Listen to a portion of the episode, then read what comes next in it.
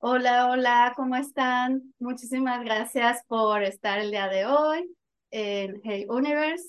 Le damos la bienvenida a Julieta Chiqui. Estoy muy contenta de que esté el día de hoy en este espacio, ya que he tenido la oportunidad de conocerla en persona y la verdad es una grandiosa mujer. Me encanta platicar con ella. Ya hemos eh, por ahí compartido en varias, en algunas ocasiones, este, algunos talleres, eh, algunos eh, cursos y pues también platiquita, gusto, ¿verdad? Julieta, bienvenida, muchísimas gracias. Ella es eh, Julieta Chiqui y es especialista en eh, el tema de la ansiedad y ataques de pánico. Y, no, y vamos a hablar el día de hoy sobre este tema que es muy interesante y eh, nos va a ayudar muchísimo a todas estas personas que estamos pasando por algún proceso de ansiedad, ataques de pánico y no sabemos cómo eh, reaccionar.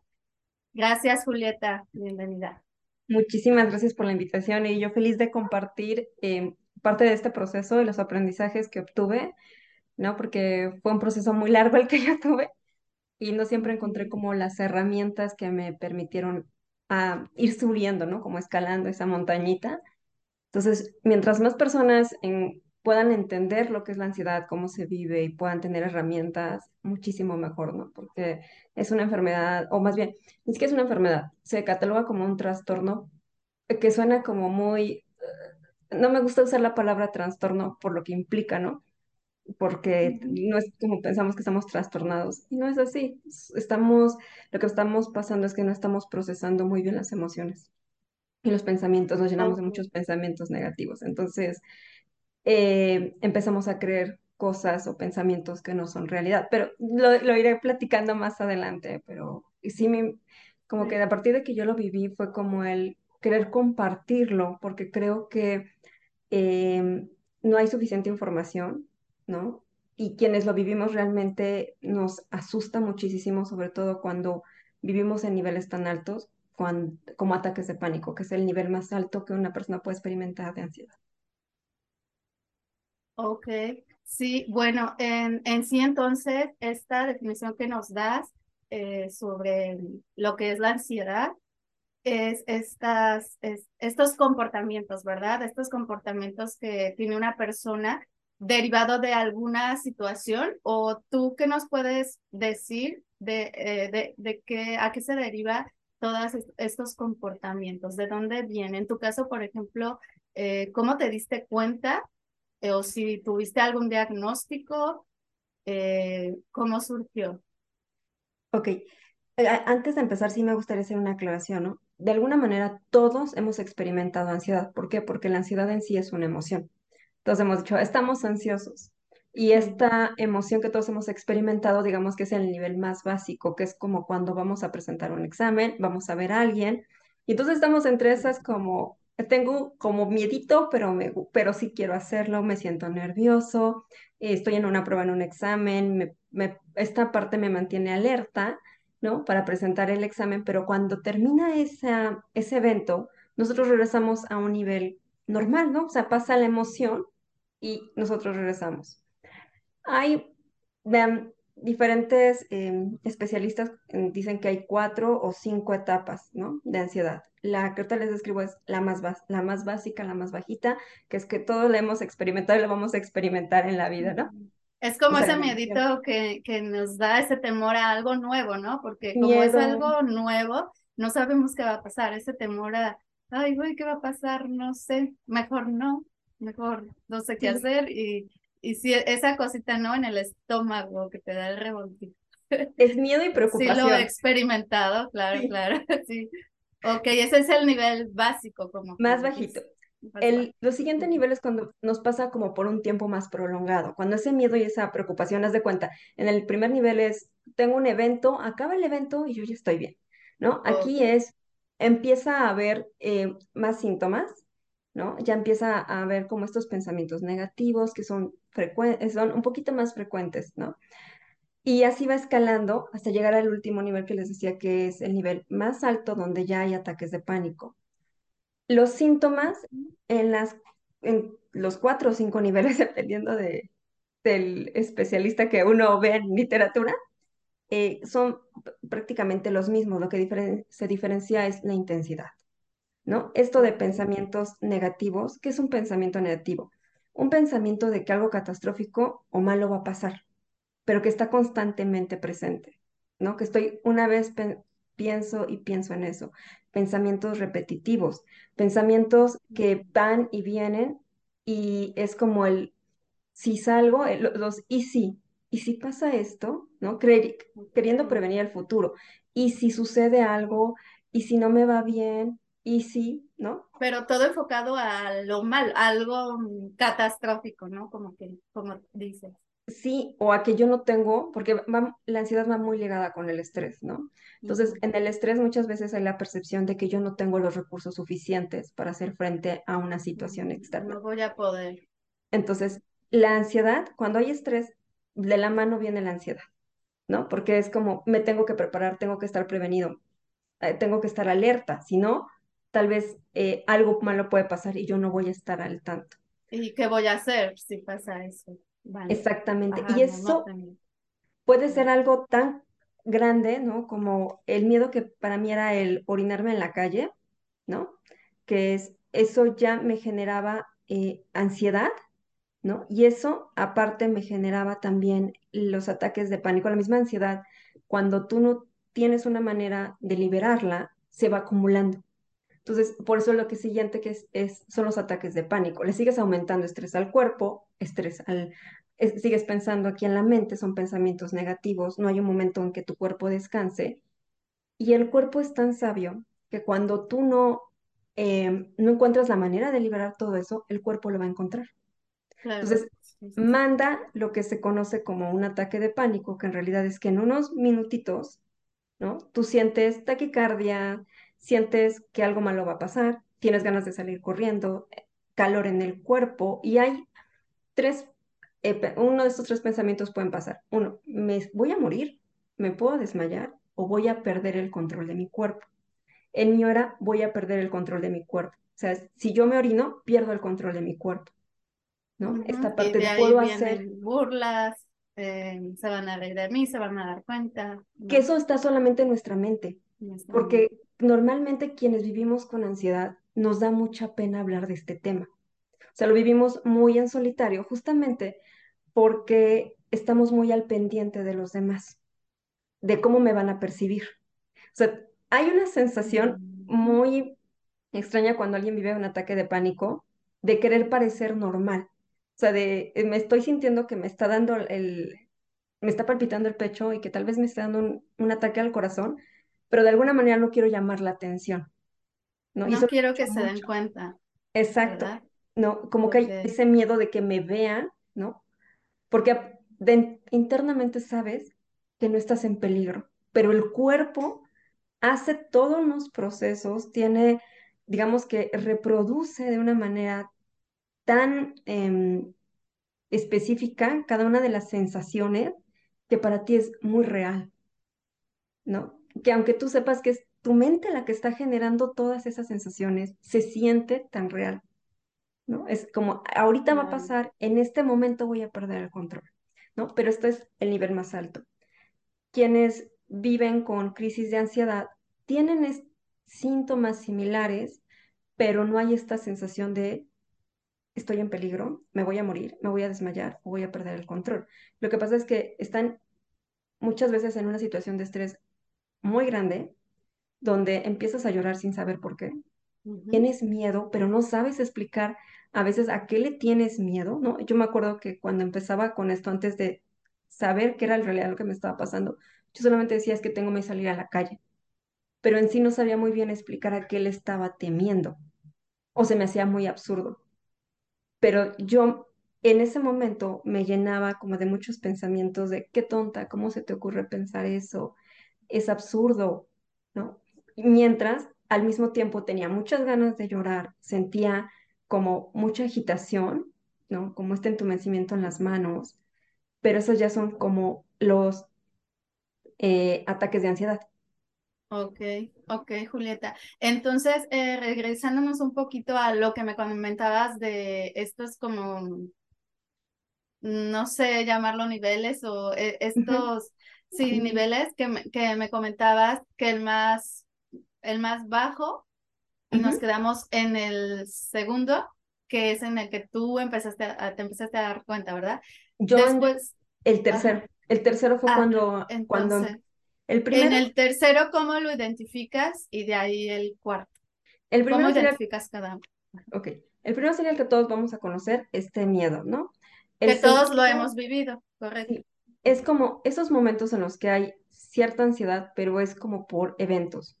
Estoy pasando a lo mejor por una situación en el trabajo, ¿no? Que me lleva un poquito más de tiempo. Va a ser unas o dos semanas donde estoy preocupado, estoy estresado, ¿no? Y tengo miedo de no cumplir con los que me están pidiendo, ¿no? De no dar el ancho, vamos a decirlo así. Entonces, esa ansiedad, ¿no? Me hace como estar alerta, eh, me preocupa, a veces no puedo dormir bien, ¿no? Tengo esas, esos días, tengo insomnio, ¿no? Ese sería el segundo. El tercero es cuando ya empieza a haber estas crisis, cuando ya no sabes explicar qué te da miedo, que empiezas a llorar, que esos pensamientos de, ok, acaba un proyecto, pero ya estoy preocupado por el siguiente, o sea, no tengo, no empiezo a ver un descanso, ¿no? Empiezo con dolores físicos, dolor de espalda, dolor de cabeza, eh, me siento cansado, ¿no? Eh, ¿Qué otro puede ser?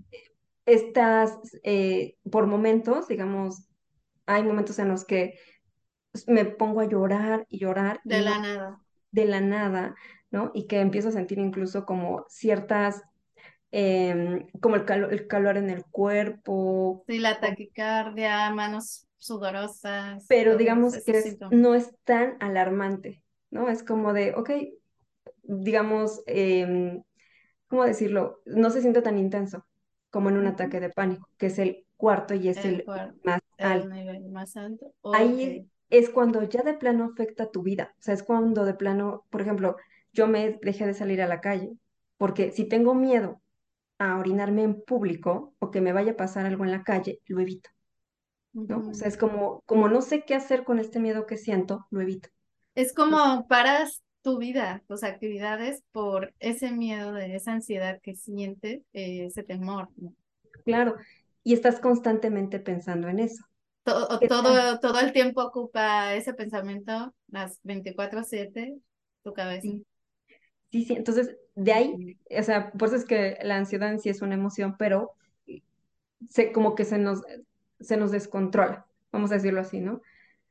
Y mucho de esto oh, viene porque eh, al ser una emoción, ¿no? Es que no hemos aprendido a procesar emociones, porque en sí la ansiedad es una emoción compuesta.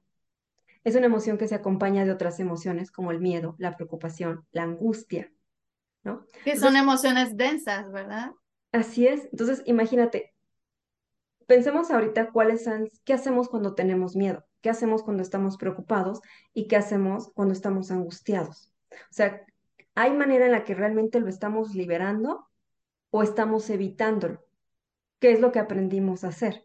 Y esto no viene de, de ahorita, muchas veces esto viene desde niños. O sea, yo te comparto que yo me mordía, aprendí a morderme las uñas como una manera de calmarme, de, de enfrentar como este tipo de estrés a los seis años. Y durante muchísimos años me mordí las uñas, ¿no?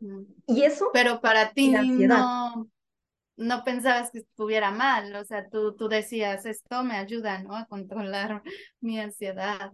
Me daba pena, porque me daba mucha pena mostrar mis uñas, ¿no? Pero era como una actividad también muy compulsiva, no podía parar, no podía dejar de hacerlo, porque al final de cuentas, de alguna manera, me, lleva, me ayudaba a liberar todo esto. Exacto. Entonces, cuando yo no sé liberar las emociones que están asociadas a la ansiedad, se van acumulando, haz de cuenta, ¿no? Sí, como que se va haciendo cada vez la olla más grande. Y por eso les decía, imagínate, cuando tu cuerpo ya está en ese nivel, ¿no? De, oye, tengo emociones atoradas, no por semanas, por años, ¿no? Hay miedos, preocupaciones y cada vez hay más miedo y preocupación. Entonces, ¿qué hacemos con esto? el cuerpo tiene que buscar el equilibrio. Por eso es que manda todo eso. Esa, exacto, esa salida o ese escape, como lo llamo yo, para como nivelar ¿no? Es, ese, ese, esas emociones, pero a lo mejor lo hacemos de forma inconsciente haciendo algo que en lugar de beneficiarnos nos trae eh, como otra consecuencia. Sí, y por eso también es que van apareciendo los, o sea, por eso es que podemos ir escalando en estos niveles de ansiedad, porque como yo no sé, ¿no? No bajo, no sé cómo bajar esto, ¿no? Entonces, a veces cuando no tenemos herramientas, pues vamos a ir subiendo en lugar de bajar, ¿no? Porque se van a ir acumulando hasta que el cuerpo ya no puede, ¿no? Y es incluso por eso lloras, por eso es que cuando estamos en esos momentos estamos liberando, exactamente. Okay. De alguna manera es, tiene lógica. Sí, claro, es este totalmente, sí, tiene mucha lógica. Y Julieta, ¿qué te hacía?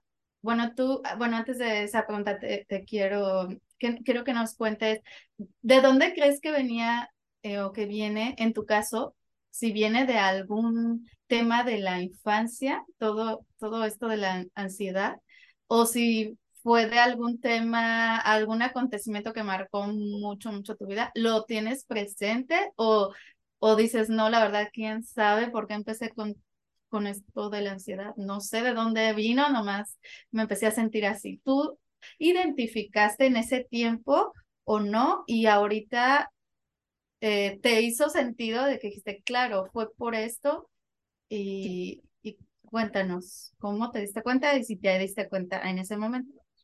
Aquí quiero este, recalcar que yo nunca me di cuenta de que vivía con ansiedad hasta que tuve un ataque de pánico.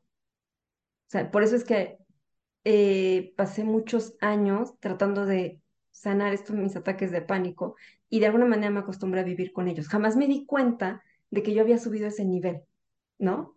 Entonces, me pasó un poco el, yo creo que a mucha gente le pasa de pareciera que de la nada me empecé a sentir mal, ¿no? O sea, un día estaba bien, ¿no? Porque eso era lo que conocía y al otro día me empezó a dar un miedo terrible porque algo pasó, ¿no? Que me llenó de mucho miedo. Y sí, yo conocí, o sea, mi miedo, de alguna manera yo sabía que en el pasado había tenido una experiencia, ¿no? Tanto cuando había sido, tenía cuatro años, como cuando había tenido 14 años, donde tuve experiencias donde me oriné en público sin querer, ¿no? O sea, de niña estaba en clase y la maestra estaba explicando un tema y me dio mucha pena interrumpirla. O sea, ah, fue para pedir permiso. Para pedir permiso para ir al baño. Y el baño estaba atrás de mí y me ganó. Pero me impactó mucho de niña, de cuatro años. De, yo, de hecho, recuerdo la escena con la maestra mirándome enfrente, los niños haciéndose a un lado sus sillas, ¿no? Porque, pues, qué pena, ¿no? Entonces, eso fue un primer hecho. La segunda vez me pasó ya en la cuando tenía 14 años y me pasa fuera de mi casa. Yo no tenía llaves para entrar, entonces, y mi mamá había salido. Entonces, mientras esperaba mi mamá, yo tenía ganas de entrar al baño. Mi mamá por aquí, oye, razón, se tardó muchísimo. Y cuando entro a la casa, me orino. Y estaban mis hermanos atrás, pero para mí fue un hecho tan vergonzoso, me llenó de tanta pena, me sentí tan mal, ¿no? Que decía, pero es que, o sea, estaba hasta enojada con mi mamá, así de, ¿cómo pudiste hacer esto, no? Te estoy hablando cuando tenía 14 años. Yo empecé mi primer ataque de pánico, yo lo tuve a los 18. Entonces, para mí era como de, ¿cómo pudo haber sido tanta diferencia? ¿Cómo en cuatro años, ¿no? De 14 a 18. 18, es que yo, este, se me hacía absurdo. ¿Cómo es que eso, eso me había impactado a tal punto? Pero hoy ya que lo analizo, hoy que veo también con mis clientes, me doy cuenta de que no importan los años, es que es el impacto que tiene en nosotros.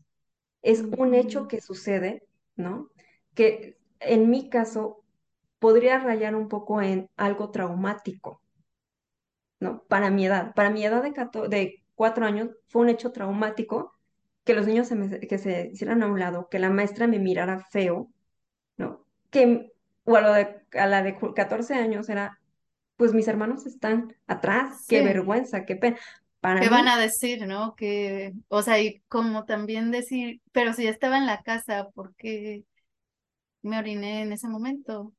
Me pude haber aguantado o empiezas, ¿no? A y, y, aguanté. El, el punto fue que em, ese hecho para mí se volvió algo como, ¿qué tal que vuelve a pasar algún día? Y aquí es muy importante que les aclare una cosa bien importante, sobre todo quienes vivan con ataques de pánico, que es donde yo más lo viví. Eh, la primera vez, no sé si tú has vivido un ataque de pánico, Eri. ¿Lo has Pues pasado?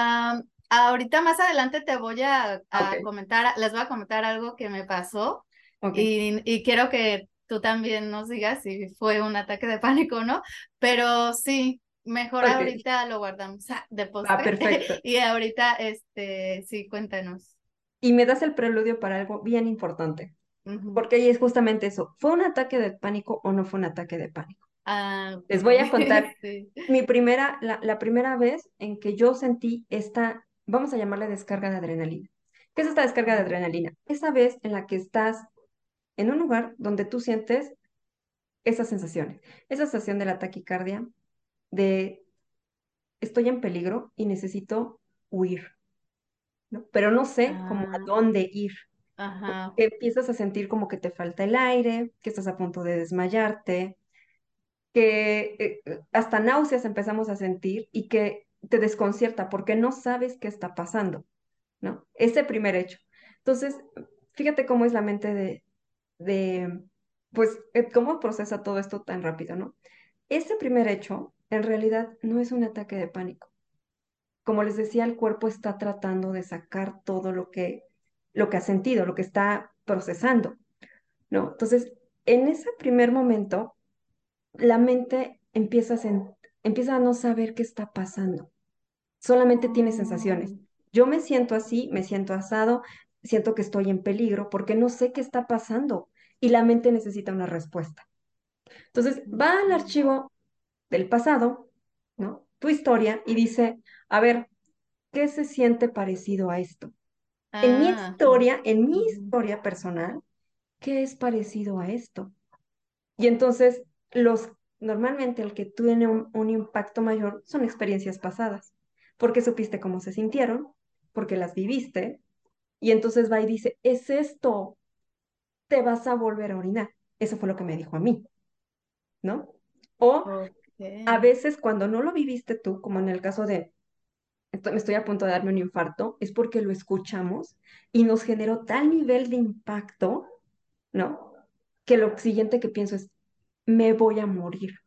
Estoy a punto de que me dé un infarto, ¿no? Y es algo desconocido que nuevamente nos da miedo, el algo desconocido, las cosas que no conocemos. O en mi caso es, me da miedo que se vuelva a repetir, porque esto ya pasó. Y entonces tengo que estar alerta para que esto no vuelva a pasar. Pero mi mente va y él, él toma esa interpretación. Por eso es que eh, yo les platicaba, les platico a mis clientes, les digo, ¿alguna vez te has preguntado por qué todos quienes vivimos con ataques de pánico tenemos miedo a diferentes cosas? ¿Por qué no todos tenemos el mismo miedo si tenemos prácticamente los mismos síntomas? claro, totalmente, sí tiene lógica. Es porque es la interpretación de nuestro pasado. Y por eso es que entonces nosotros lo asociamos con o estoy a punto de morir, o estoy a punto de desmayarme, o estoy a punto de perder el control. Pero alguna de estas tres va a pasar. Ya, Entonces, el primero en realidad no es un ataque de pánico. Lo que pasa es que nos desconcierta a tal nivel y no entendemos qué está pasando, ¿no? Que empezamos a preocuparnos, porque Mm, no hay nada, Entonces es una descarga de energía, como dices. exacto, y no hay nada como que la mente no tenga una respuesta. Porque entonces la siguiente pregunta que nos inquieta es, ¿cuándo me vuelve a pasar esto? ¿Qué pasó? ¿Cuándo me vuelve a pasar? ¿Y qué hago para que no pase? Y que cuando tú y yo nos ponemos a hacer estas tres preguntas, ¿no? Y no encontramos respuesta, automáticamente nos vamos a empezar a estresar y nos va a empezar a dar más miedo. Entonces, ¿qué estamos haciendo? Estresando otra vez al cuerpo. Como no tengo una... saber la respuesta.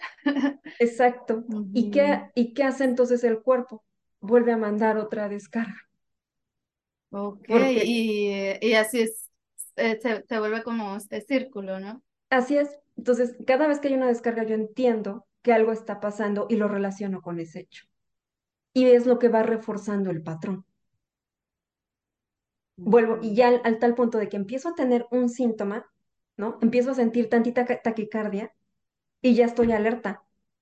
Es que ya viene, es que ya necesito un baño, necesito correr a un baño, necesito ir al hospital. ¿no? De tengo que salir huyendo, pero ya, ¿no? Con un, una pequeña sensación, porque el cuerpo también tiene memoria. claro, wow, sí, totalmente. Entonces, así fue como me pasó a mí. O sea, yo lo interpreté de esa manera. Eh, todo esto, la verdad es que en un principio yo no tuve todas estas respuestas. O sea, en un principio a mí me, me diagnosticaron con un problema gástrico y, y me decían, tienes ansiedad, pero en realidad yo no entendía qué, qué quería decir esto, ¿no? ¿Qué, qué quiere decir el que yo tenga ansiedad? Porque aparte hay como la sensación de, lo está, está en tu mente, ¿no? Okay, o No sea, como real. que pensabas, pues entonces yo lo puedo controlar, pero ¿cómo, no? ¿Cómo? ¿Cómo lo hago? ¿O qué una, pensabas en ese momento fíjate que hay cuando varios, te dieron el diagnóstico? yo, fueron varios, varias cosas. La primera es como te sientes muy mal, ¿no? Porque es la sensación de, o sea, esto me lo estoy haciendo yo, ¿no? Porque si no hay nada físico, físicamente que esté mal en mi cuerpo, ¿no? Y entonces esto es mental, hay como la sensación de, estoy mal, estoy enloqueciendo, qué mal estoy. ¿no? Y también hay, eh, como que también se vuelve un círculo vicioso porque quieres como que alguien te confirme que si hay algo mal, ¿no? Porque es muy feo pensar que eres tú mismo. O sea, nos vemos como por la parte negativa de cómo yo me puedo hacer esto. Y por eso también nos da esa parte de decirnos, qué tonto eres, cómo es que tú no lo puedes controlar, tú deberías de poder. Hay una Pero, pero lucha, son esa, esos pensamientos nuevamente, ¿no? Esas exacto, conversaciones en tu cabeza, que que generan más como que un, un comité ahí que está peleándose dentro de tu cabeza. Y tú así de, ay, ¿a quién le hago caso? ¿Qué, qué onda? ¿Qué está pasando? Por eso es que muchas veces nos aislamos, ¿no? Hay esa sensación de aíslate porque hay algo mal, ¿no? O sea, si no hay nada físicamente mal, yo estoy mal. Pero no nos damos cuenta de que, ok, si nosotros, ¿no? Con nuestra mente pudimos generar todas estas sensaciones que son tan desagradables, también con nuestra mente podemos generar todas las sensaciones que son agradables y regresar a un estado de calma, ¿no? Como que esto, esta parte se nos olvida y nos quedamos en esta. Nos enfocamos en las emociones densas, en lo mal que sentimos, en que sí tengo todo esto, pero ¿cómo salgo? ¿No? Esa- y, y más Y por la, olvidamos esa parte. Por la discusión que vamos teniendo. Si te das cuenta, o sea, de verdad que esas frases que yo le estoy diciendo es porque yo me las decía. Qué tonta eres. Si tú sabes que eso no puede pasar, ¿cómo es que lo crees? ¿No? O sea, irracionalmente a veces hasta buscamos la información en internet. ¿Es posible que me dé un infarto de la nada? ¿Es posible que me orine en la calle de la nada? ¿Cuánto tiempo dura eh, la vejiga sin que, o sea, ese Sí, tipo sí, de sí, búsquedas las empezamos a hacer por el miedo. por el miedo. Ok. ¿no? Y, Y, espérame y tienes las respuestas. El problema es que esas respuestas no penetran. Cuando estás en medio de una crisis, no importa que tú sepas la respuesta. ok. Perdón, dime. No, no, no, está muy bien. Sí, o sea, era eso mismo, em, que va de la mano en que tú, o cuando te dieron este diagnóstico, eh, cuánto, o sea, ¿cuánto tiempo pasó cuando tú ya supiste que, que tú no sabías que era ansiedad de, desde los 18 años, estamos hablando? Eh, ¿cuánto tiempo pasó a- o al cuánto tiempo te dieron ese diagnóstico y, y te empezaste a a medicar o qué te, qué este, qué te empezaron a, a medicar, más bien si te empezaron a medicar o, o cómo lo controlabas o qué te decían los doctores, porque muchas de las personas a lo mejor que, que se sientan identificados están a lo mejor en este, en este punto de su vida y que a lo mejor no, no sé, piensan que es que me siento igual o no veo avances, no, o sea, me siento hasta peor. Puede ser el Sí, caso. sí, y es que, fíjate, de que a mí tuve ese primer, vamos a decir, la descarga de energía, porque no, no fue un ataque de pánico como tal, eh, a que me dieron un diagnóstico de ansiedad, sí pasó como un año. De hecho, primero me diagnosticaron más por depresión que por ansiedad.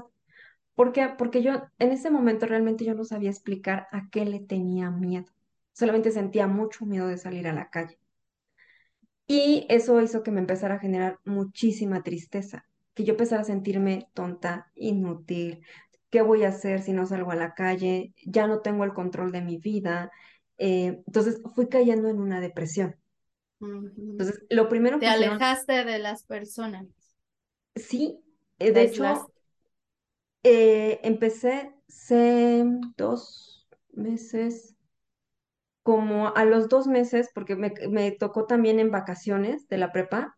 Entonces, digamos, tuve la fortuna porque en ese tiempo yo no tenía que ir a la escuela, pero eso también fue muy contraproducente para mí, porque entonces me fui aislando cada vez más, ¿no? Y entonces empezaba con que, ¿quieres ir a tres cuadras al...? No, no quiero ir, ¿no? Entonces, a mí me empezaron a diagnosticar por eso, por depresión.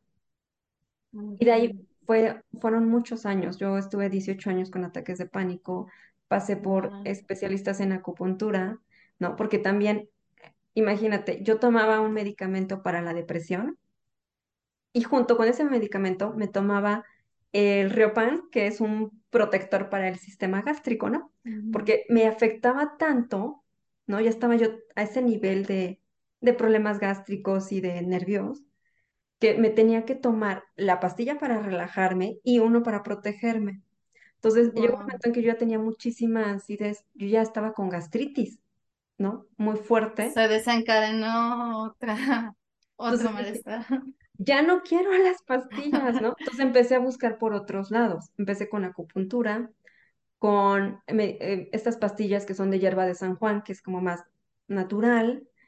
Eh, ya después pasaron más años, estuve también con psicólogos, eh, tomé medicamento también controlado. O sea, de verdad en 18 años probé muchísimas cosas y muy pocas veces, o sea, como que veía la luz, ¿no? Porque salí de esa depresión, eso sí, o sea, la verdad es que eso sí lo tengo que reconocer. Hubo especialistas que me ayudaron y entonces fui saliendo poco a poco, ¿no? Fui como avanzando, pero jamás me liberé como de la ansiedad. Había mejoras y mejoras muy, muy buenas, pero que no eran sostenibles. ¿Por qué? Porque yo ya, digamos, de haber estado encerrada en mi casa, ¿no? Llegó un momento en que volví a salir. El punto es que cuando venía una situación de estrés, otra vez volvían los ataques de pánico, aun cuando estuviera controlada, o sea, o estuviera tomando un medicamento. Entonces, a veces el especialista lo que me estaba diciendo era, hay que aumentar la dosis. Okay. Pero tenías este algún este síntoma, si te aumentaba las dosis, algo así.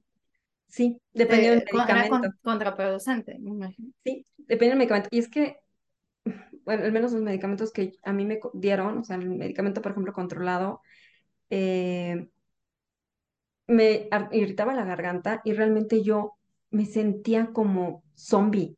O sea, como esos medicamentos lo que hacen es bajar el sistema, como aletar, Mm, aletargar el sistema nervioso para que no pienses tanto, para que como, ahora sí que bajan todo el sistema para que no pienses tanto y vayas como, como más lento. Y es la sensación, ¿no? Vas más lento. Por eso yo creo que no soy la única que podría expresarse de decir, siento que estoy como zombie. O sea, como que estoy ahí, pero no estoy ahí, ¿no? Ese medicamento me hacía dormir, pero así. O sea, si se podía caer la casa, que yo no me enteraba. Ajá, tú muy tranquila por debido al medicamento. Pero ya no tenías estos este ataques, No, no por un tiempo hasta que volví a ver otro evento estresante. otro evento. Ok. Porque lo que no estaba aprendiendo era li- a lidiar con las emociones que trae un evento estresante. Las pastillas en sí no son malas, ¿no? Porque puede haber personas que en ese momento estén lidiando con algo tan fuerte que sí sean algo que las ayude. Yo dejé de tomar las pastillas de decisión voluntaria porque yo encontré otra cosa que me ayudó, ¿no? Mi miedo era orinarme en la calle. ¿no? En, en calle- en la calle. Entonces, lo que yo empecé a hacer fue sustituir las pastillas por toallas sanitarias o en algún momento pañales. Algo que me diera como esa seguridad.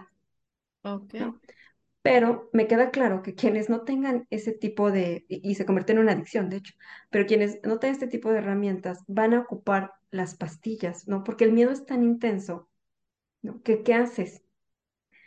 Entonces, eh, y el, el punto que no están atacando las pastillas, que insisto, no es que sean malas, pero es que no están atacando el punto. No olvidemos que la raíz es a nivel emocional. Miedo, preocupación, angustia. No hay pastilla que te ayude a enfrentar el miedo. No hay pastilla que te ayude a bajar la preocupación ni la angustia, ¿no? Que por eso es que yo regresaba, ¿no? En este sube y baja. Ah, ya me siento muy bien con el medicamento, pero ya volví a caer. Cuando el miedo es tan grande, tú vas a, tú pierdes la seguridad en ti. ¿Por qué nos volvemos adictos a otras cosas? Porque necesito algo que me dé seguridad. Necesito algo que me dé seguridad, porque yo no la tengo, porque yo no confío en mi cuerpo, porque yo no confío en mi mente, ¿no? Ah, Entonces, Por eso es que las pastillas te van a ayudar, sí, pero necesitas otro, otro proceso, otro, otra ayuda, ¿no? Que te ayude a gestionar todas esas emociones relacionadas con la ansiedad. Y si hay un evento traumático, ¿no? Que aunque tú no creas, a veces estamos muy pelados con la palabra traumático porque creemos que es algo muy grande, ¿no? Es como de, no fui abusada, ¿no? No estoy en medio de una guerra, no tuve una pérdida. eh, tan grande como puede ser perder un hijo o algo así, o tuve un accidente, Sí, es cierto. Como que dices, ese evento es, wow, traumático, ¿no? Yo orinarme en la calle, pues no es traumático, ¿no? Pero a tu versión, para tu historia, sí, Sí lo es. sí Sí, fue claro. impactante porque hay un punto que hace que un evento sea traumático. no. El, son una serie de, vamos a decir, características. Una, que me siento vulnerable, ¿no? Si yo me siento vulnerable, si yo me siento desprotegido, si yo, si hubo un choque de emociones tan fuerte, ¿no? Que yo no supe procesarlas, es un evento traumático. Y algo cambió en ti, cambiaste en algo y sientes que hay una pérdida de control. Entonces, eso es lo que hace que un evento sea traumático. Lo que pasa es que lo comparamos con los altos niveles, no, más bien no los altos niveles, sino grandes eventos traumáticos y minimizamos estos. Sí, es cierto, es dependiendo de cada persona, porque igual cada persona va a reaccionar o vamos a reaccionar diferente a, a los eventos que nos sucedan.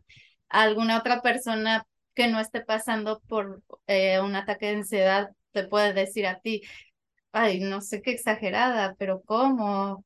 Pero ¿cómo no puedes controlar eso? Porque pues sí, o sea, cada cabeza es un mundo y obviamente no todos los cuerpos, no todas las mentes reaccionamos igual, ¿no? Ante, ante cualquier suceso. Por eso es que entonces las herramientas que a mí me ayudaron fue primero empezar a gestionar emociones. Y la principal herramienta que yo enseño y que está en mi canal de YouTube, donde tengo un video que es de los más vistos, es tapping. Porque tapping a mí me ayudó a liberar todo. Primero, tapping me, me dio el permiso de decir lo que yo pensaba. De no importa que esté sintiendo enojo, rabia, coraje u odio. No, que decimos, no manches, ¿cómo puedo sentir ese tipo de cosas? Venganza. Son emociones que, híjole, pensar que a alguien le puedes decir tú que odias a alguien es como de, me van a ¿Cómo te atreves? Exacto. Sí, sí, sí. Entonces, primero que reconocer las emociones, ¿no? ¿Qué estoy sintiendo?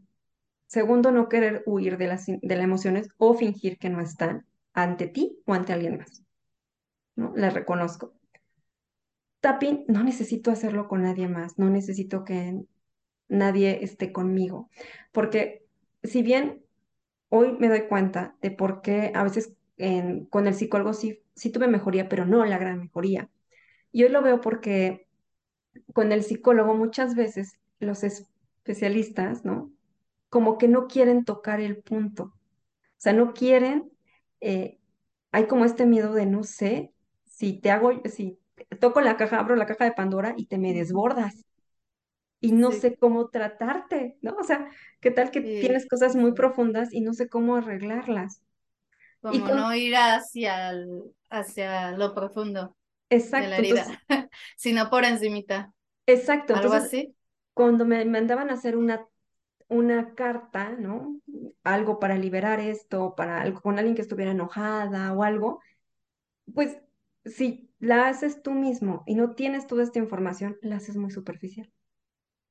Sin mostrarte con esas emociones, como quien dice, como Ajá, dices ahorita, ¿verdad? Sin y, a querer veces mostrar eh, a lo mejor esas emociones densas. Oh, es que siento odio por esto y todo no tengo eso ese permiso. Y con tapping tú puedes decir lo que tú estás pensando y tal cual lo estás pensando sin que nadie te juzgue, ¿no? No, tú, tú sabes lo que realmente estás sintiendo, ¿no? Y puedes abordar la, la emoción en su expresión más alta contigo mismo. Porque también a veces Ujú. nos callamos. Cuando vas con alguien más, a No veces, dices todo. Sí, exacto, porque tienes miedo que te juzgue, ¿no? O sea, ¿cómo le voy a decir al psicólogo normal. esto? Me va a criticar, me va a poner aquí, Se va a reír de mí, ¿qué, qué va a pensar? o sí va a pensar que sí estoy muy mal, ¿no? Entonces, me callo, ¿no? Entonces, sí, imagínate en un proceso donde el psicólogo no quiere, no quiere abrir la caja de Pandora porque no sabe qué hacer con tus emociones, ¿qué puede pasar? Tú no quieras hablar mucho porque no quieres lo que, no, te da miedo lo que vaya a pensar el otro, No psicólogo quieres quien sea, ¿no? El especialista, Claro. quien sea. Entonces, y tú no sabes qué hacer con lo que estás sintiendo, pues no hay liberación, no estamos liberando emociones, ¿no? Entonces, es por eso esta primera herramienta de Tapping fue a mí lo que me abrió los ojos y dije, no manches, yo tengo la capacidad de sentir todo esto y lo que es más emocionante es que notas el cambio. Cuando eres realmente sincero y honesto en una sesión de Tapping, tú ves un cambio, tú sí sientes un alivio, ¿no? Entonces, para mí eso fue crucial. Lo siguiente que yo aprendí fue a respirar y suena, yo, yo me, me parecía absurdo cuando leía en blogs o en libros, ¿no? Porque también me metí a leer de, de esto de la ansiedad en algún momento desesperada por saber qué hago, ¿no? Me te metía metías a investigar, pero sin la práctica, tal vez, Pues lo o minimizaba. si tratabas de hacerlo. Había veces en que lo hacía y, y a veces decía, ok, pero ¿qué más? O sea, respiro y ya. Querías una guía o a lo mejor te hace falta esa, esa guía. Y como que vas encontrando información como sueltita, Ajá, ¿no? y tú misma vas como uh, uniendo todo eso. Exacto. Pero, por ejemplo, la respiración, cuando a mí me pasó tratar de hacer esos ejercicios de respiración en medio de un ataque de pánico y no me funcionó y por eso lo subestimé. Pero es que no es porque la herramienta estuviera mal, es que yo la estaba empleando en un momento pésimo. Tú en un ataque de pánico quieres respirar lento y pausado, no No a estás liberando la emoción. Número uno, no estás liberando la emoción. Número dos, ya estás en medio de la emoción. Entonces, y dependiendo de qué síntomas estés teniendo, tú puedes sentir o que te está faltando el aire, ¿no? Que es normalmente uno de los síntomas, que sientes que ya no puedes respirar más, ¿no? Como que sientes que te estás ahogando, pero en realidad no es que te estés ahogando, es que respiraste tanto antes sin que te dieras cuenta, porque la respiración lo hacemos de manera inconsciente, que tu cuerpo dice, ya no necesito más oxígeno, necesito que ahora liberes, ya no necesito que metas, necesito que saques, Ah, porque en, mi- en, en mi- en medio de un de pánico, lo que hacemos es respirar, nos estamos hiperventilando. Metemos más oxígeno, ¿no? ¿Por qué? Porque nos estamos preparando para salir corriendo. Por eso es la sensación de tengo que salir corriendo de aquí, ¿no? Y que nos contenemos nosotros. Decimos, ¿cómo voy a salir corriendo de aquí? Van a pensar que estoy loco, pero esa es la sensación que tengo. Estoy en peligro y tengo que salir corriendo de aquí. Quiero parecer lo más normal, pero estoy respirando así para llevar energía a mi cuerpo y salga corriendo. Pero como no salgo corriendo, mi cuerpo se queda con la energía adentro. ¿Y entonces qué hago? Y trato de seguir respirando. Ya no va a entrar más Y ya no oxígeno, ya puedes. está lleno. Entonces, si no saco, ¿no? Si no empiezo a sacar, el, la sangre se vuelve alcalina. ¿Por qué es importante que la sangre se vuelva alcalina? Porque si la sangre se vuelve alcalina, eso es lo que genera los calambres, los mareos, todo eso que sientes cuando te estás hiperventilando. Entonces sentimos Wow. todavía los síntomas más intensos. Es como algo que va en cadena, ¿verdad? O sea, va, viene de algo, pero sucede luego otra cosa. Y es este, de ahí surgen más, eh, como que estas, estos sucesos, ¿no? Y estas, a lo mejor de los calambres, o sea, de un ataque de ansiedad viene en los calambres, las respiraciones, las manos sudorosas y todo esto se te junta y te se, es algo estresante, ¿no? Y es como que dices, no, ¿de dónde viene esto? ¿Cómo lo controlo? Y es que es ahí, cuando nosotros no tenemos la información, nos asusta, Nos porque es desconcertante saber todo, o sea, que las sensaciones son desconcertantes, ¿no? Entonces, sí, cuando tú sí, ya sí. vas entendiendo que es porque parte es tu respiración, y por eso es que no es conveniente que tú respires lento y pausado en un ataque de pánico, ya no. Le- respirar lento y pausado es antes. Nos ayuda a respirar lento y pausado para enseñarle al cuerpo a estar en calma, ¿no? Pero no en un ataque de pánico. En un ataque de pánico incluso la respiración también cambia. Ahí es, o empiezas a sacar, ¿no? Dejas de respirar, así que contienes el aire y empiezas a sacar, y empiezas a sacar mucho más lento y mucho más largo que, que inhalar. O sea, inhalas en dos, sacas en cuatro, en seis, porque es lo que necesitas sacar. necesita tu cuerpo. Y es que, ¿sabes que Es muy importante, este, yo también cuando aprendí a cómo eh, usar mi respiración, porque sí, to- todo cambió, la verdad, porque muchas veces subestimamos, como tú dices, la respiración, porque sí es cierto, y no me dejarás mentir que nos dicen, o sea, cuando nos exaltamos o algo, ¿qué es lo que nos dicen? Ay, ya, relájate, inhala y exhala, y respira.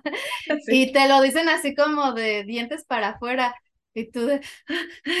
Pero, o sea, como, o sea, sí, inhalo y exhalo se dice fácil, pero pues también tiene su chiste. O sea, la respiración hay varias formas, hay varios tipos de respiración y lo que tú dices es muy cierto. También aprender a, a usar la respiración e identificar en qué momento, en, en este caso de los ataques de pánico, en qué momento y qué tipo de respiración, teniendo la información. Y es una, pues sí, una gran herramienta también. Lo que es el tapping, la respiración, eh, me encanta también por este, porque también liberas en el tapping y te permite sentir y, o sea, en el momento en el que dices, ¿cómo me siento ahorita antes de iniciar el tapping? O sea, me siento de la fregada y ya lo haces eh, y te vas nivelando, o sea, hasta hay muchísimas formas de expresarlo, puedes llorar mientras estás haciendo el tapping, yo me he sentido en, como en un ambiente seguro y eso también es Mm, importante, ¿no? Que estés en un ambiente seguro, donde tú te sientas cómoda, cómodo, donde te sientas seguro, para que todo fluya, porque si no estás en un lugar seguro, el tapping mm, tampoco va a salir. mm, Entonces es muy importante también que te sientas segura, ¿no? Seguro. Sí, y es que ya, mira, y una vez que tú y yo con tapping bajamos la densidad al cuerpo, saca- bajamos todo eso, ¿por qué no podemos confrontar esos pensamientos? Porque aunque cuando tú y yo sabemos cuál es la respuesta, ¿no? Y sabemos que eso no va a pasar, incluso pensamos en porcentajes, ¿no? Y toda esta cosa, ¿por qué no penetra? Porque el cuerpo, las sensaciones, las emociones siempre le van a ganar a los pensamientos. Siempre, ¿no? Por eso es que nos enganchamos tan fácil. Por eso es que la cadenita va creciendo. Tengo miedo a una cosa y se va haciendo como de, "Oh, no manches, cuando me doy cuenta ya tengo miedo a muchas otras cosas. Me Se va miedo. haciendo la bola de nieve. Porque entonces ya no hay man, o sea, ya no estamos confrontando, porque el cuerpo está sintiendo miedo. Y cuando tú y yo liberamos a través de tapping o cualquier otra herramienta que te pueda ayudar a liberar esas emociones, entonces el cuerpo ya se siente a salvo. Ya quitamos eso. Claro, claro. Y entonces, ahí sí podemos empezar a confrontar pensamientos. Ahí sí va a penetrar. Porque ya no es, ya no estoy luchando contra lo que estoy sintiendo. Ya mi cuerpo no se siente en peligro. Qué interesante, sí, totalmente. Y fíjate algo que les quería, bueno, que en el caso hace ratito que te comentaba, más bien que tú me preguntabas si yo he este, tenido algún ataque de ansiedad. Yo en mi vida había experimentado algo así, la verdad, no. Hasta cuando empecé a, a, a cambiar un poquito mi vida, eh, fue cuando me empecé a sentir media extraña en, en todo, eh, en todo esto de mis emociones y mis pensamientos. Eh, cuando empecé, cuando me empecé a sentir sola, fue cuando me empecé a sentir estos, como esta ansiedad y yo lo asocié a que era un ataque de ansiedad, ya que era algo que nunca había vivido. Y yo, por ejemplo, yo nunca había vivido sola.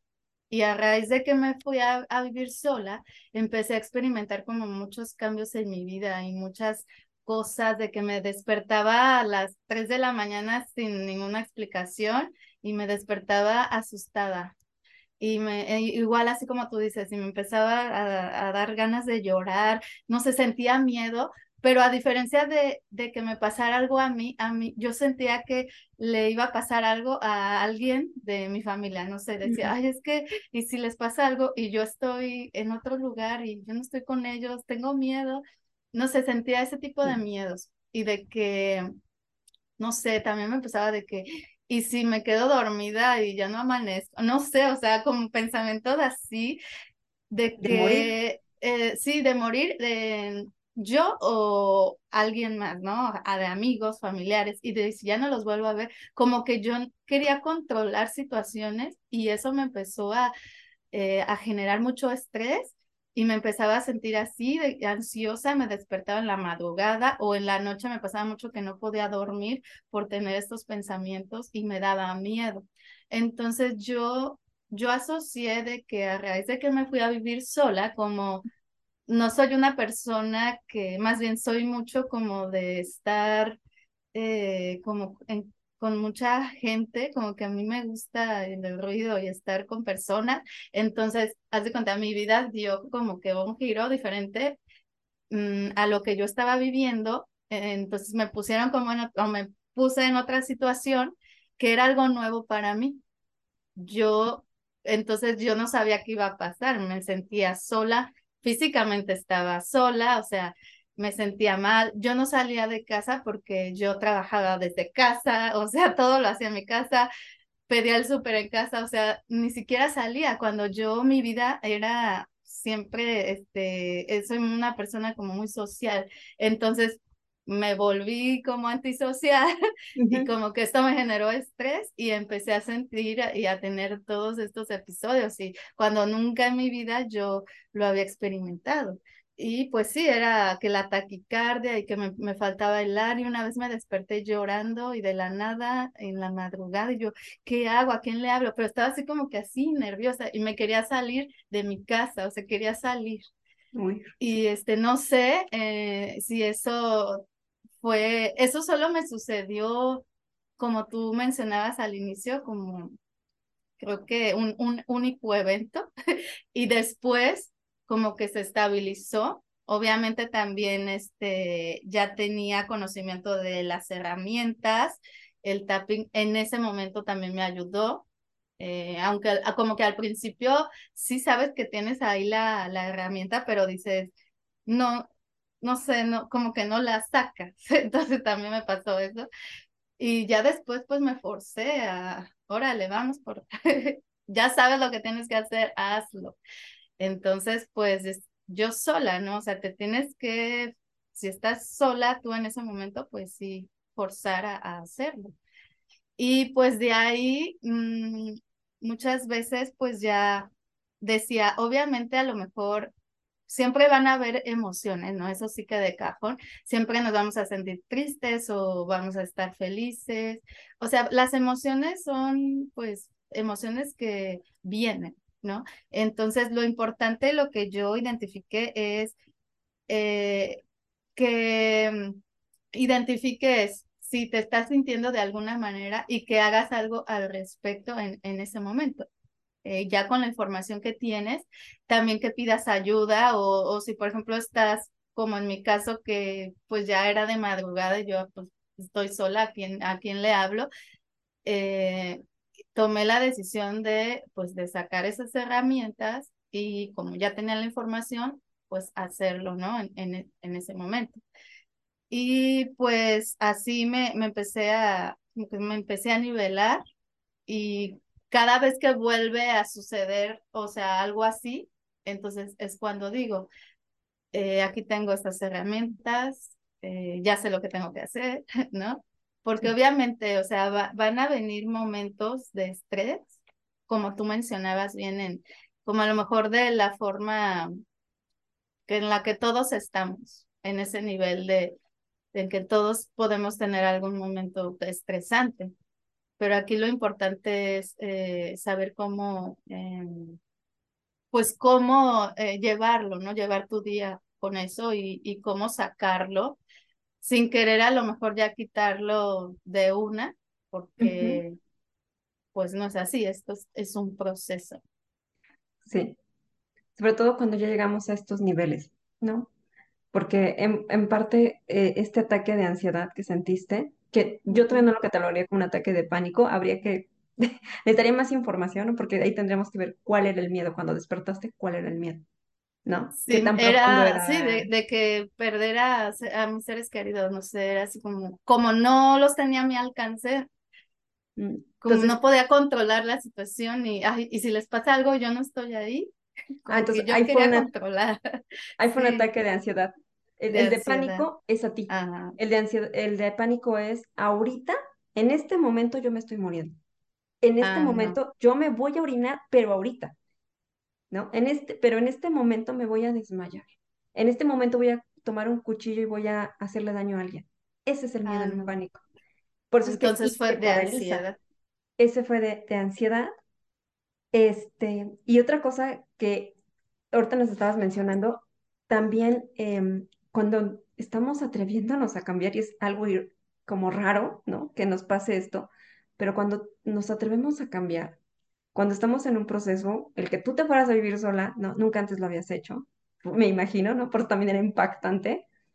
El que estuvieras iniciando un proceso, estabas cambiando creencias. Y cuando cambiamos creencias, cuando estamos atreviéndonos a creer en cosas nuevas y diferentes, haz de cuenta que todo nuestro mundo realmente se simbra. Entonces, ahí también es cuando viene la ansiedad, porque me estoy desprendiendo de lo que conozco. Me estoy atreviendo a creer algo nuevo ¿no? Y me asusta. Hay esta incertidumbre hacia el futuro. ¿no? Viene en el, ¿y si no funciona? ¿Y si esto falla? ¿Y si algo me pasa? ¿No? ¿Y si ahorita estoy sola y alguien entra a la casa y me... Todo. Y si mejor me regreso, y si mejor esto creo que no está bien. Sí, sí, todos esos pensamientos.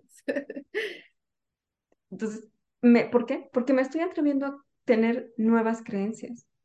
Y el cuerpo y la mente se sienten muy incómodos. Sí, Es la verdad de, que sí, ¿eh? sí. pero te, o sea, estás saliendo de, de, de todo lo que conocemos. ¿Estás bien segura de que estás de acuerdo? Entonces, por eso también. La ansiedad también a veces yo la describo como, am, mucho se ha hablado de que la ansiedad es algo malo, es algo negativo, ¿no?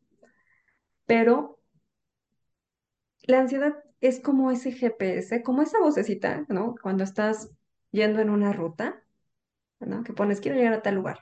Y, la, y te está diciendo la vocecita, tienes que dar vuelta a la izquierda, te estás equivocando. Vuelta a la izquierda, redireccionando, ¿no? La ansiedad es esa vocecita que te está diciendo, estás creyendo algo de ti que no es. No estás creyendo en ti, estás creyendo en pensamientos negativos sobre ti. Para mí, a, a ulti- a- más bien, para mí, en estos momentos se convirtió como en, ok, es la voz de mi esencia, ¿no? Diciéndome, Julieta, lo que le estás creyendo a tu mente no es verdad. O lo que estás creyendo de otras, de allá afuera, ¿no? De esas voces que te van a criticar y juzgar, no es verdad. Es como si mi esencia quisiera salir y la alerta que está lanzando es la ansiedad, para decirme, no les hagas caso, no creas eso, sí puedes, ¿no? Porque esta voz quiere, está queriendo hablar más fuerte, La voz de la intuición, ¿sí? la Nada que más que esta la están callando, ¿no? Sí, Entonces, claro. Y por eso estamos todo el tiempo aquí en la mente.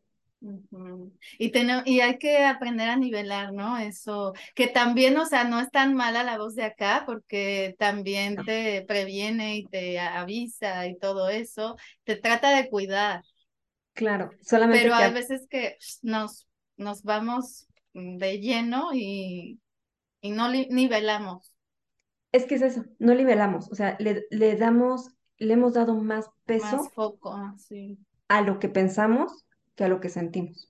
Y en cuestiones eh, de cosas mm, negativas o cosas que a lo mejor eh, son ca- catastróficas, ¿no?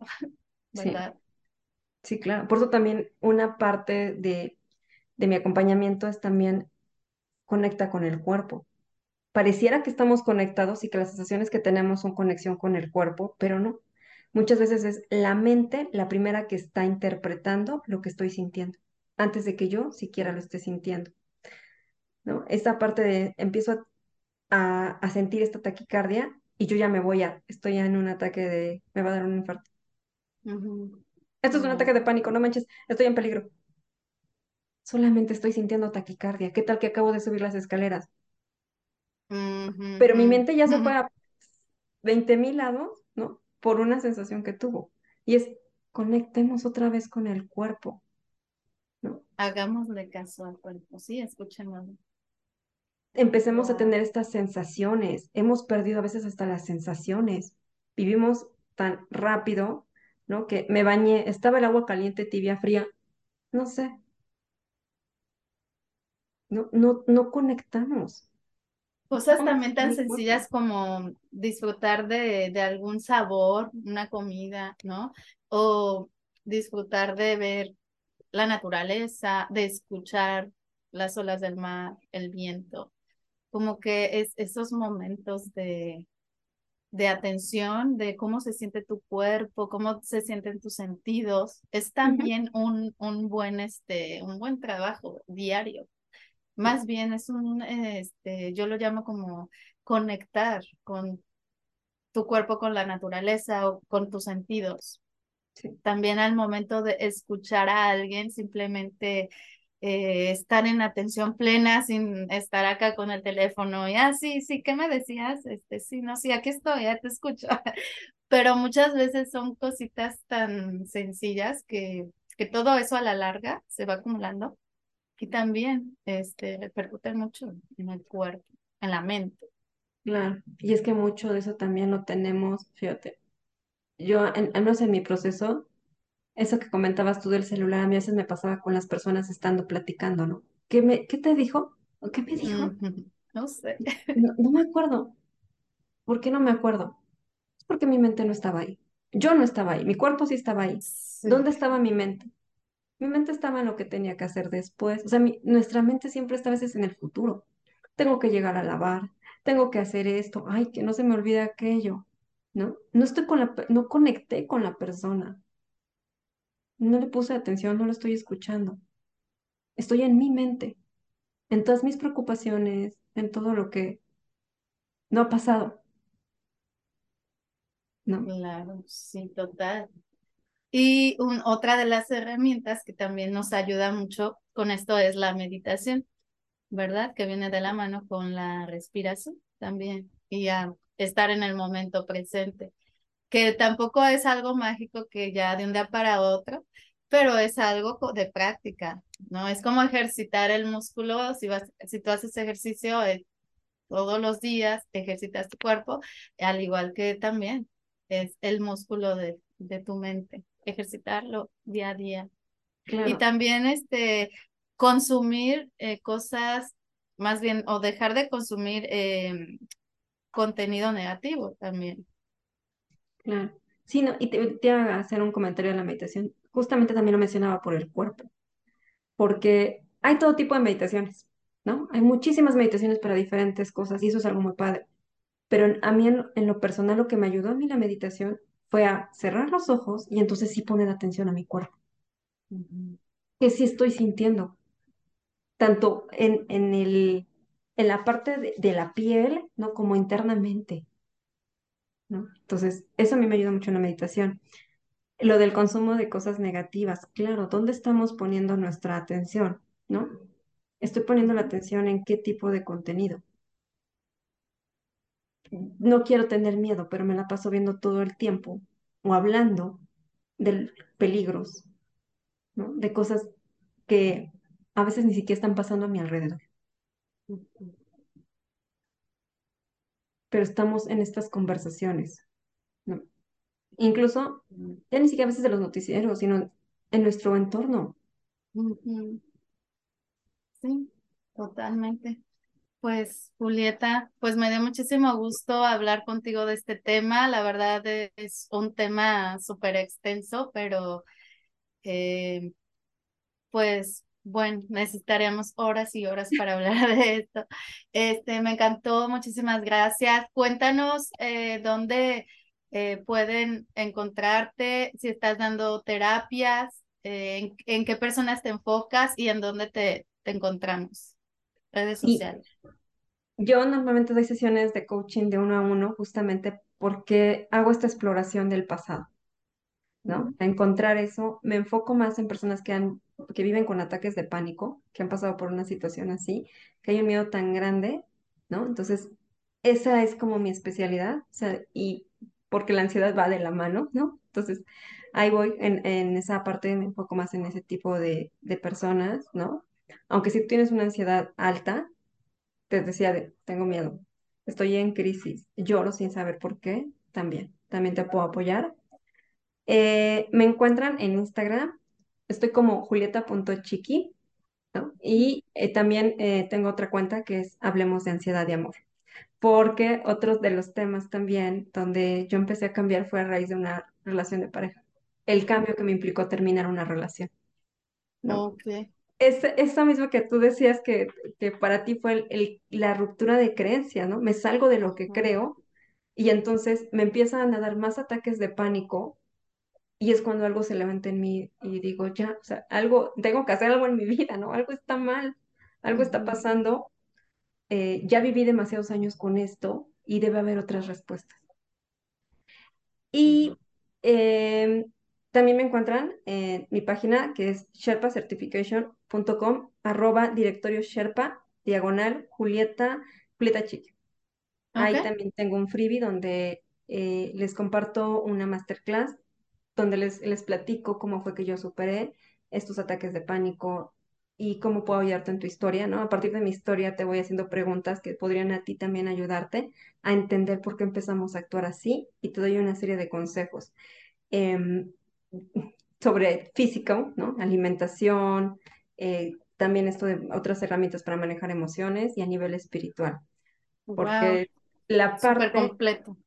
la parte espiritual que pocas veces se aborda no es, bueno, entonces ahora qué creo, qué decido creer, porque después de venir de una situación donde me sentí tan desprotegido, donde si yo creía en Dios y hoy estoy peleada con Dios o no creo en Dios, ¿no? ¿O qué es Dios? A veces ni siquiera hemos hecho esa pregunta, ¿qué es Dios? ¿Creo en Dios? ¿No creo en Dios? ¿Qué onda? ¿Qué es lo que yo me conecto con otras personas y conmigo mismo? Temas a veces mucho más profundos.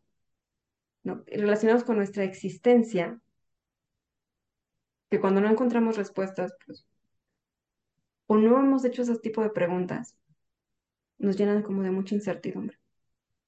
Así es. Bueno, todo, toda esa información va a aparecer aquí en, en la descripción. ¿va? Muchísimas gracias, Julieta. ¿Y algún mensaje que, que les quieras dejar a, a las personas, a la comunidad antes de, de irnos? Algo Sí, sobre la ansiedad. Claro, eh, de verdad que no veamos a la ansiedad como algo negativo, ¿no? O sea, la ansiedad ha llegado a tu vida por una razón. no, muchas veces creemos que es porque Dios nos está castigando, ¿no? Porque algo hicimos mal, porque somos malas personas. No, o sea, realmente es todo lo que estamos creyendo de nosotros, de las interpretaciones que tenemos, de emociones atoradas, ¿no? Porque cuando creemos eso es porque realmente hay culpa, sentimos culpa.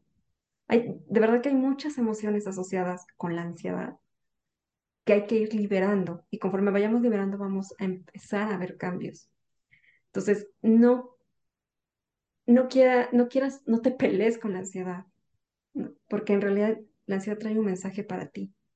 Es, es esa parte de ti que quiere salir y que quiere estar contigo, de tu esencia, y que está aquí para ayudarte, para que recuerdes de todo lo que eres capaz. Porque si, imagínate, si nuestra mente nos lleva a sentir todas esas emociones, todas esas sensaciones, ¿no?